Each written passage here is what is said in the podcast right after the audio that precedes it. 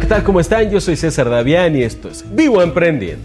El día de hoy no estoy contento, sino lo que le sigue porque hoy les voy a compartir uno de esos temas que vale la pena saborear, disfrutar y comprender porque hoy vamos a tocar uno de esos temas que son esenciales en nuestra vida porque este es un tema que nos atañe a todos, es nuestra responsabilidad conocerlo para tomar una decisión acertada. Si están listos, comencemos.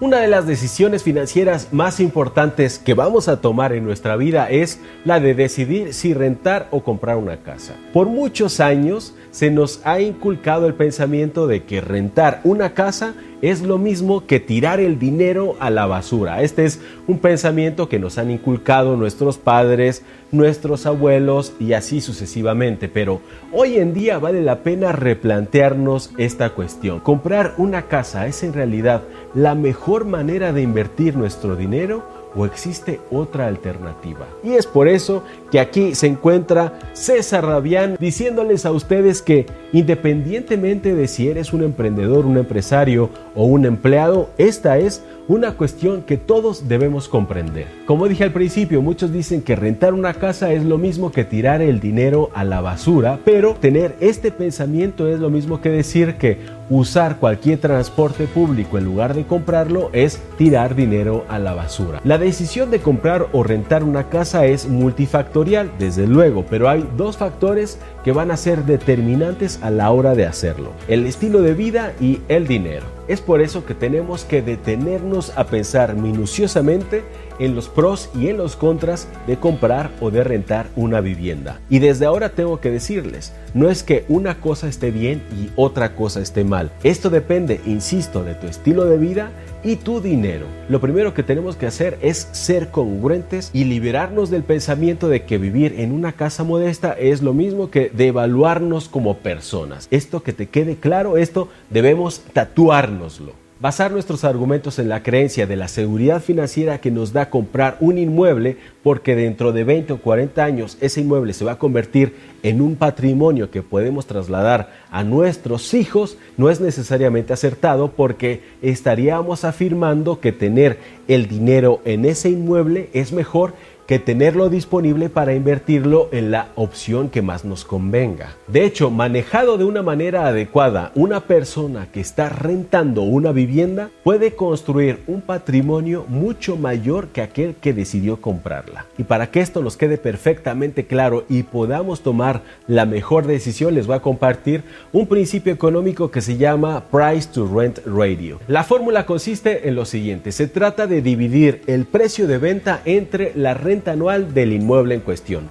Si el resultado es superior a 20, vale la pena rentar. Si el resultado es inferior a 15, vale la pena comprarlo. Les voy a poner un ejemplo. Pensemos en una casa que vale 4 millones, no importa la divisa, y la renta está en 15 mil. Si nosotros hacemos esta operación, el ratio va a ser de 22.22. Esto significa que de acuerdo a este principio, a nosotros nos conviene rentar. ¿Por qué? Porque mientras mayor sea el ratio, la vivienda que estás adquiriendo hoy, suponiendo que la estás comprando, va a tener que adquirir con el tiempo a muchos años mayor plusvalía para que entonces se iguale al valor que tú estás pagando por ella. Pero ¿qué les parece si comprobamos esta teoría con números? Vamos a suponer que Ricarla quiere comprar este inmueble del ejemplo que acabamos de mencionar. Ella solo tiene dinero suficiente para pagar un enganche del 15% del valor del inmueble. Por lo tanto, va a adquirir un crédito por 3.400.000 que pagará a 25 años con una tasa real anual del 10%.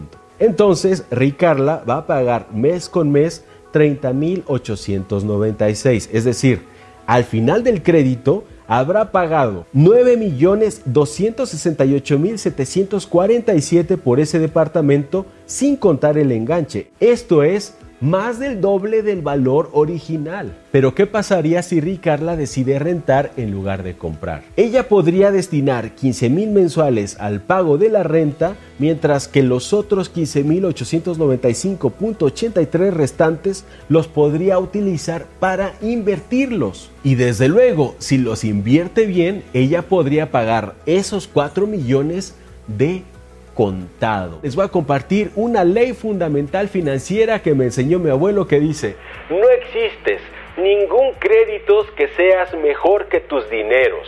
No existe ningún crédito que sea mejor que tu dinero. Esta es una ley que vale la pena tatuárnosla imaginariamente. Es más, imagínate en este momento que vas a un lugar donde hacen tatuajes y pones la muñeca que tú quieras, la izquierda o la derecha, y allí te van a tatuar no existe ningún crédito que sea mejor que tu dinero. Esta es ley fundamental de la vida que tenemos que recordar siempre. Para invertir ese dinero hay muchas opciones. Recuerden ese video que si no lo has visto te lo voy a dejar aquí donde les estoy enseñando a invertir de la mejor manera en la bolsa de valores, que en realidad no solo es en la bolsa de valores, es un portafolio de inversiones estupendamente bien planeado que me enseñó nada más y nada menos que Tony Robbins y que yo se los compartí en ese video. Es el mejor sistema que yo he conocido. Hay muchas alternativas en las que nosotros podemos invertir nuestro dinero sin la necesidad de que sean negocios donde nosotros tenemos que trabajar operativamente. Me refiero a inversiones de portafolio, inversiones de papel y a inversiones bursátiles. Si nosotros invertimos ese dinero, podemos hacerlo crecer hasta las nubes y entonces sí podemos comprar lo que nosotros queramos de contado si es que decidimos hacerlo. Hay que tomar en cuenta que si aún después de lo que acabo de mencionar tú decides comprar el inmueble porque consideras que te da tranquilidad emocional, aunque en realidad ese es otro aspecto que no tiene nada que ver con la renta o la compra que tal vez más adelante abordemos, debes asumir que también estás pagando otro precio, el precio de no tener los beneficios de poder invertir ese dinero para que crezca. Y ese es precisamente nuestro caso. Les voy a compartir y les voy a hacer completamente transparente. Viri y yo decidimos alquilar una casa en lugar de comprarla. Y lo decidimos porque nosotros pagamos una cifra súper pequeñísima. Es decir, el ratio es altísimo. Es más, les voy a decir cuánto es lo que nosotros pagamos de alquiler por la vivienda que nosotros tenemos actualmente. Nosotros pagamos 325 dólares al mes, lo que incluye agua e incluye jardinero. ¿Cuánto es el costo del jardinero? Se preguntarán ustedes. ¿Y por qué lo menciona? Porque si nosotros tuviéramos que asumir el costo del jardinero y del agua, esto equivaldría aproximadamente a 200 dólares. Por lo tanto, nosotros solo estaríamos pagando 125 dólares por la vivienda. Esto es algo que no hemos encontrado en ninguna parte. Nosotros decidimos optar por esta opción que implicó mudarnos de ciudad. Todo lo que nosotros ganamos, bueno, el 80% de lo que nosotros ganamos lo podemos destinar a nuestras inversiones. Imagínate nada más. Ojalá yo hubiera tenido la conciencia financiera hace muchos años, pero no me quejo, me llegó la iluminación en el momento adecuado. ¿Qué les parece si en el siguiente video les comparto la manera en la que podemos comprarnos un auto completamente nuevo haciendo inversiones de papel, inversiones de portafolio y que además todo mundo lo va a poder hacer.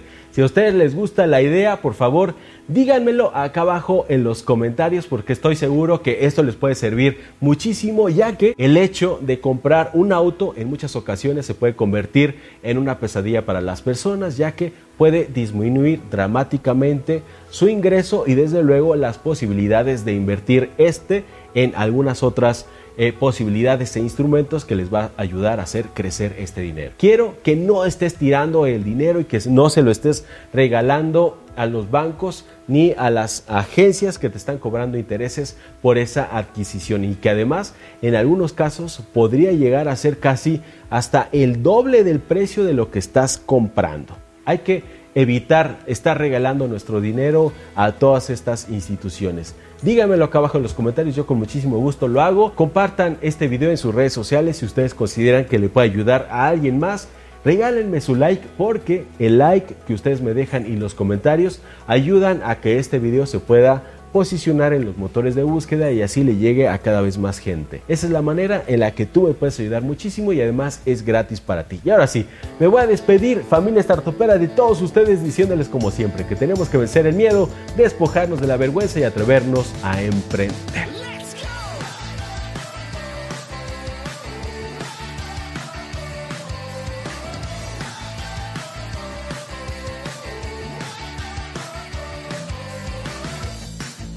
Olvides seguir a César Davián en todas sus redes sociales.